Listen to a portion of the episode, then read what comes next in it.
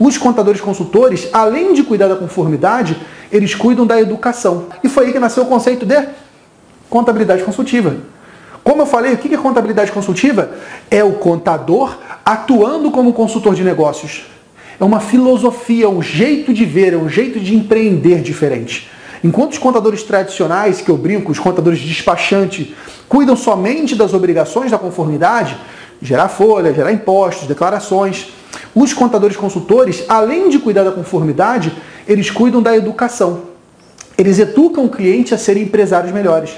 Então eles falam de gestão financeira, eles falam de planejamento estratégico, de gestão de processos.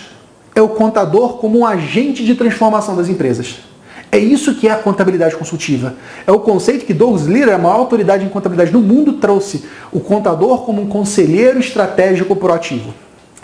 Essa transformação está acontecendo no mundo todo e o Brasil está nessa vanguarda, porque já traz esse movimento da contabilidade consultiva.